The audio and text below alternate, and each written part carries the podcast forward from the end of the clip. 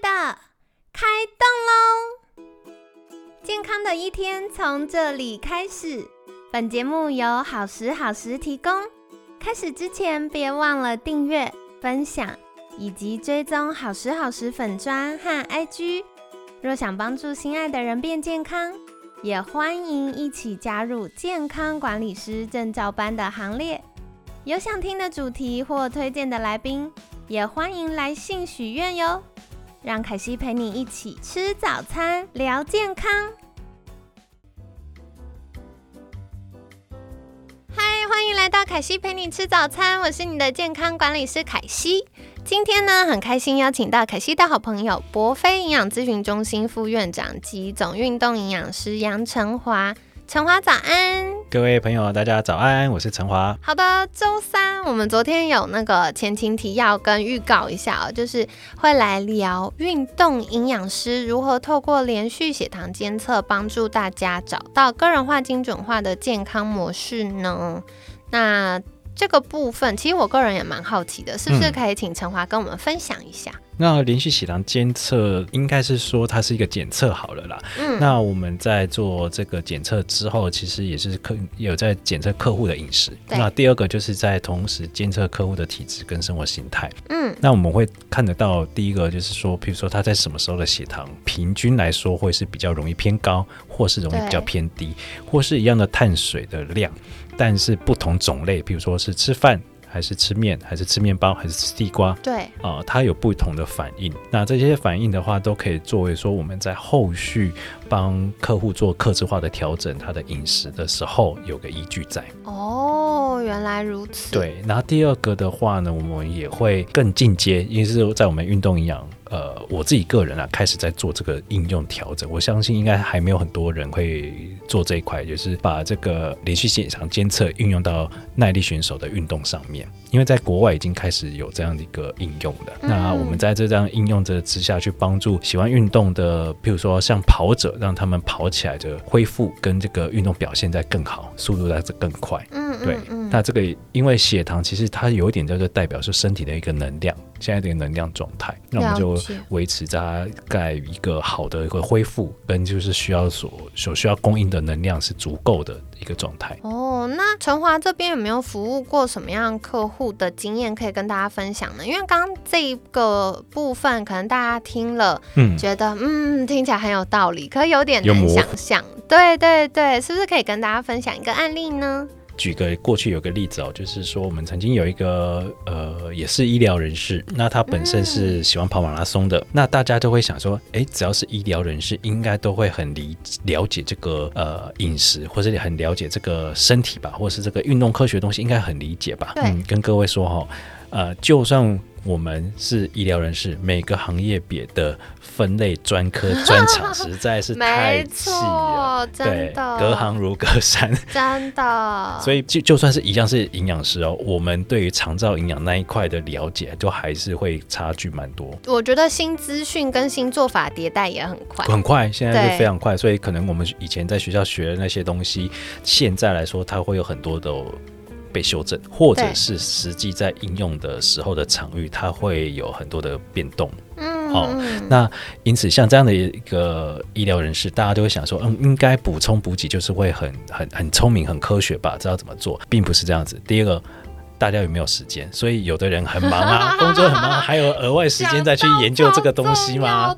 就算他有这个呃很不错的求学精神，但是智商也很好，但是没有时间去 去理解这些东西。但这个时候，我们的一个介入就可以协助到他，就是事倍功半啊。所以在原本他的跑步的时候，其实我们有看到他在补给上面，他都。运动前要吃，啊，好有吃啊；运动后要吃啊，好有吃。OK，所以吃碳水、吃蛋白质，哎，都有吃。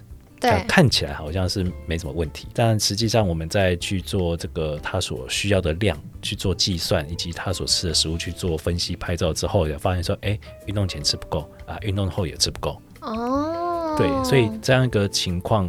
它在反映在血糖上面。对了，吃的时候血糖有上去，但是我们觉得那个上去的线好像不够好看，对，不不合理，可能太低或不够稳定，太快掉下来。对，譬如说我们运动后是希望它的这个恢复好一点嘛，对，但是它当吃不够的时候，其实恢复的程度啊，或者是血糖的整个面积，我们看起来的量就是不足。再来就是它日常的这个。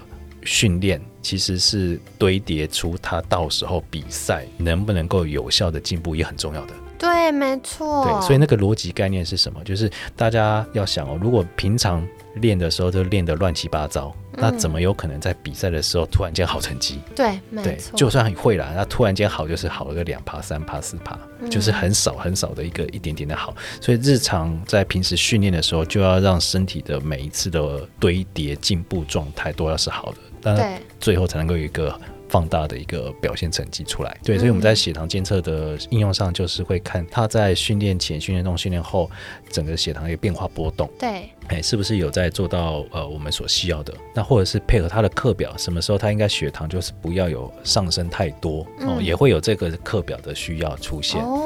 对，不要上升太多。对对对，可能就是维持在大概在，譬如说这个课表的今天要跑的情况，可能像是 LSD 轻松跑，对对，哦，就是在一呃，譬如说半个小时内轻松跑，我们是希望说他的血糖整个波幅在震动，差不多在一百上下一点点就好了。嗯嗯，那甚至是最好是围在九十这左右。哦。哦，九十左右就是可以稳在这边就好了。对，所以就是会有个看他要训练什么，所以他应该要有个什么样一个区间的对，我觉得这样是很重要，因为以前大家没概念的时候，就会嗯。可能前面会拼命的训练训练，然后后来血糖掉下来的时候，就后继无力了。嗯嗯，所以大家可能我不知道大家有没有这样经验。凯西以前的时候，就是我重训，人家上一个小时的课，我大概三十分钟就不行了，我就再也举不起任何一下，然后教练就放弃我，就说那不然你去练腿好了，我就 放弃手去练腿这样。但因为就是可能呃我的血糖调控没有那么好，然后腿也夹不起来，然后什么都弄不起来这样。后来。是有营养师跟我的教练一起协助我的时候，我就发现，哎，我运动的耐力延长了，嗯，然后我那个肾上腺很快上去，然后让我交感神经太活跃，就是我心脏不太舒服的状况也改善了，我就是可以运动很顺畅的上完一个小时的课，然后还觉得嗯心情不错这样，嗯，可是其实很多细节，对，有很多细节，甚至是什么时间点吃都会有差，对对，会用什么形态补充，对，还有这个补充形态。那像呃跑者他们有时候现在已经有各种的补给的模式方式，譬如说像果胶，对啊，也有软糖，对，然后也有那个像是羊根条也有，或者是运动饮料，各种形态都有很多种形态，但是每个人适合的形态跟他的呃可以补的多少量。还有它进来的那个速度都有差，光是果胶啊，就我们就有实就实测过，有的果胶它可能吃下去就是要十十五分钟才会开始血糖有反应，有的五分钟就上来了。那有的它整个上血糖的整个面积是长是短都都不一样。哦，对，那就因因应着这个特性不同，那可能是在我身上，可是每个人身上或许不一样，所以我们要去测，测着之后才能够去帮他安排他后续的补给计划。嗯，对对，哇，所以这个其实要去呃细究的话，还是可以追到很细的。对呀，对对对，好有趣哦。像去年各位知道吗？我们的呃世界马拉松的成绩已经又被破纪录了。什么？对，太强了。原本的时间呢，大概是两个小时零三分。两个小时零三分的马拉松是什么样的一个概念呢？各位可以想象一下，基本上大概就是你在这两个多小时要用时速二十的速度在跑。哇塞！跑全程时速二十哦。对，简单来说，一般大家可能就是跑四个小时，四个多小时。对，或者是选手可能就是好一点，基础都要有三个小时破三这样子。所以他就是用我们正常跑步的两倍的速度在冲刺。对，差不多两倍的速度。所以他的耐力是我们快死的感觉。对呀，好厉害哟！哎，那这样子两个小时零三分已经是过去很好的一个记录了嘛？现在已经突破到两个小时零一分了。好厉害提前两分钟，很多哎，因为通常这种国际赛事，它都是用那种零点零几秒在计算，就是几秒几秒在算，可能比较短距离就是零点一秒就差了。对，它就是会有那个 sensor 这样子。对，那。呃，这样的一个进步的话，其实后呃后面有团队他们有去分享说，哎，其实他们也要用这个连续血糖侦测去在做这个运动科学的一个了解，呃，现在的血糖的一个变化程度，所以其实做到很精密的科学，没有错，没有错。好酷哦，好哟，所以跟大家分享，大家过去都想到说，哦，连续血糖就是看我能不能变瘦，但我没有想变瘦啊，或我们很多听众已经是教练等级了，就说 拜托我身材超好。那跟大家分享，其实凯西最近也跟我一些运动产业的好朋友在聊这件事啦。我就觉得，其实整个运动产业慢慢越来越走向科学化跟精准化。对对对，所以包含运动训练本身，然后大脑神经的传导，跟我们呃其他生理素质，包含饮食营养的调控，它都会影响到我们的运动表现。嗯，没有错。嗯，好，所以说回来。这就是为什么需要运动营养师的原因。我每次跟陈华聊完天之后，我就觉得他说的每一个字我都听得懂，然后逻辑我也听得懂。可是要做到这件事，真的是背后无数的心血。他需要有快速跟有效率的，就是安排出一个 program 计划，然后去执行。但是他又要很个人化。对，没错。对，不然不个人化，就这其实不好，不容易落地。对，而且也没有办法真的那么精准的去帮助到大家。对啊，对啊，对啊。譬如说，适合我的菜单，不见得我把菜单整份就是给凯西，凯西就会有。完全做不到，光吃都吃不下。就对对对，同样的道理，同样的意思的在，所以这这个是非常克制个人化的一个事情。没错，没错。好啦，所以跟大家分享，运动营养师在做的事情到底是什么呢？不知道对你们来说是不是又多了一点点了解呢？那我觉得最有趣的事情是因为我跟陈华面对面了，所以他秀了他的电脑给我看，然后我真的就看到哇，好厉害运动员！他手上就装了一个跟我们监管师最近在测试一样的那个连续血糖机，然后他就真的有数据哦，而且他们。就是我们还看了研究报告啊，就是有那个研究文献，他去看了有一些运动员他的那个连续血糖的变化，还有跟运动补给的变化，对，就发现，然后如果这个运动员他做的项目不同，嗯，那他训练身体素质的状况不同，对，对他就会有所不同。这样，他又把电脑转过来了。赶快再我帮帮帮他复习一下。对对，现在我最喜欢录节目，就是好像是一对一上课。对，所以我觉得很好玩，因为凯西在服务客户，所以我看连续血糖的线图大概会有点概念。可是很明显，我就会看到，哎，一个呃运动员他的线图是血糖比较平稳，而且相对充足的。然后另外一个就是觉得，我完全可以想象他心里一直在偷偷骂脏话，他觉得咔，超快饿死了，快饿死了的，然后再做那个运动实验，因为他血糖就是很低，嗯嗯，然后他运动速度下面也有运动速度的。对，他们在跑的速度，对，所以就发现，呃，他血糖低的时候，他一直跑。速度就是会掉下来。嗯嗯嗯嗯，对，因为血糖如果是低于我们应该正常要维持的那个水准的话，那就代表它的能量应该是在不是个很足的状态。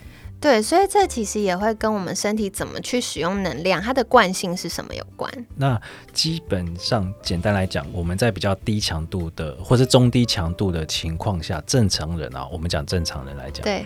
你的身体应该是碳水跟脂肪的使用比例大概会在五五波百分之五十上下。对对，所以呃，这个顺便再破解一下有些迷思想法，就是有的人想想想想说，哎，我在跑步机上跑跑跑跑跑，消耗了五百大卡，呃，就是甩掉五百大卡的油吗？不是，不是，是五百大卡先支除以二。只有两百五十大卡的脂肪 被你消耗掉，大家听完更不想去运动，这效率好差。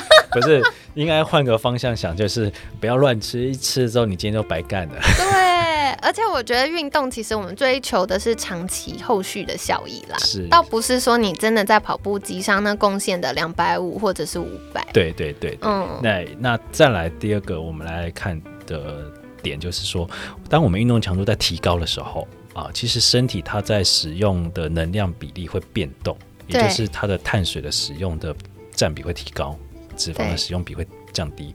那过去我举个例子，有一个大概是用跑步在七十五 percent 的 VO2 max，就是大概七十五 percent 的强度啦。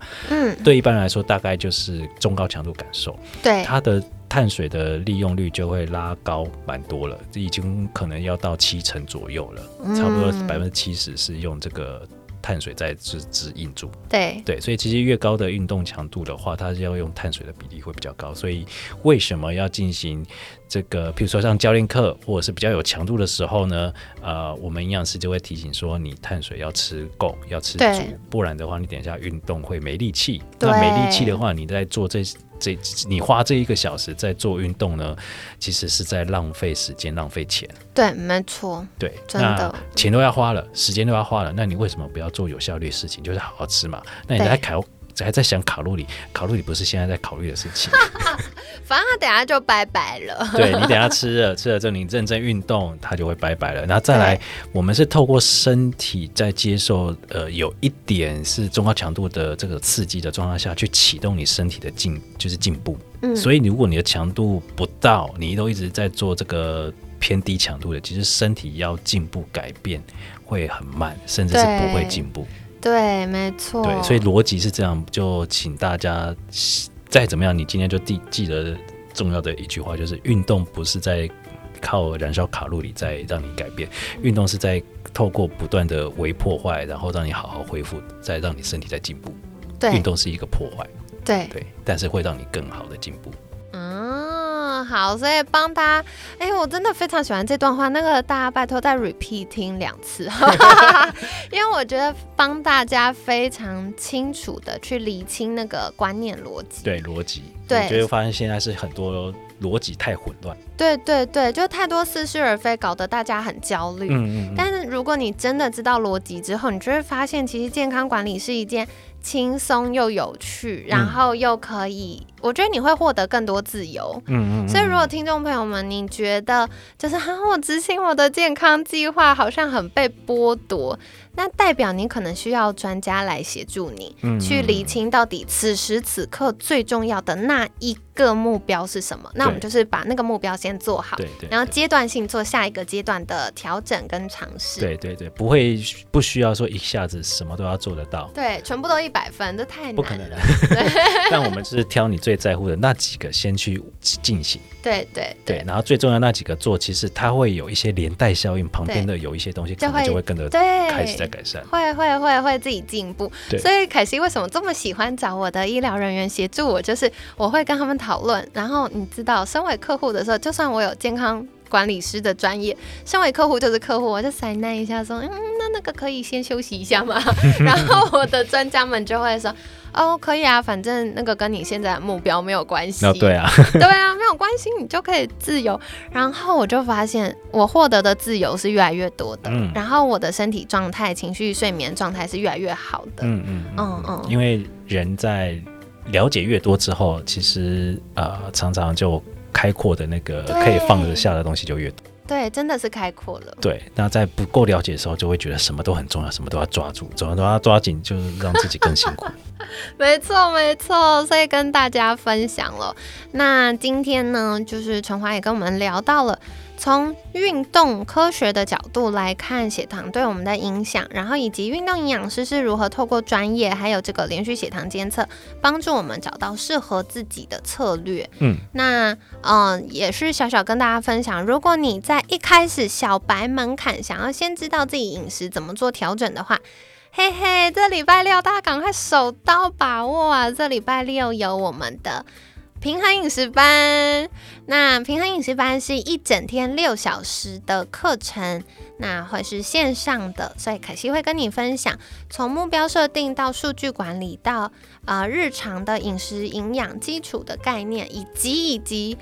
身为美食的爱好者，凯西就跟你分享私心锦囊，到底外食要怎么吃，怎么样同时享受美食跟营养跟健康，就是整合在一起的餐点呢？那这个我们周六就会来跟你聊聊喽。所以，嗯、接近报名尾声，大家赶快把握最后机会，期待星期六我们线上见啦！那在节目尾声一样要邀请陈华来跟我们介绍，如果大家有在运动训练，嗯，然后想要提升自己的运动表现，嗯嗯，或者是让运动的训练可以更科学化、更精准，想要透过营养师协助的话，可以到哪里找到你们呢？好。欢迎可以就是用 Google 搜寻“补非营养咨询中心”或者是我本人的名字，或者在粉丝团就是 Facebook 或者 IG 这边去搜寻“不费营养咨询中心”或是我的这个名字，其实都可以私讯进来，就是跟我们来取得联系。好的，所以凯西会把相关链接放在我们节目资讯栏，大家现在一边听一边手指接往下打开，打开点下去，然后订阅追踪按起来哟。订阅追踪按赞。按赞按赞，哎，小铃铛没有对，对，所以这样大家就可以获得第一手的专业资讯啦。那今天感谢博飞营养咨询中心副院长及总运动营养师杨成华的分享，每天十分钟，健康好轻松。凯西陪你吃早餐，我们下次见，拜拜，拜拜，谢谢凯西，谢谢。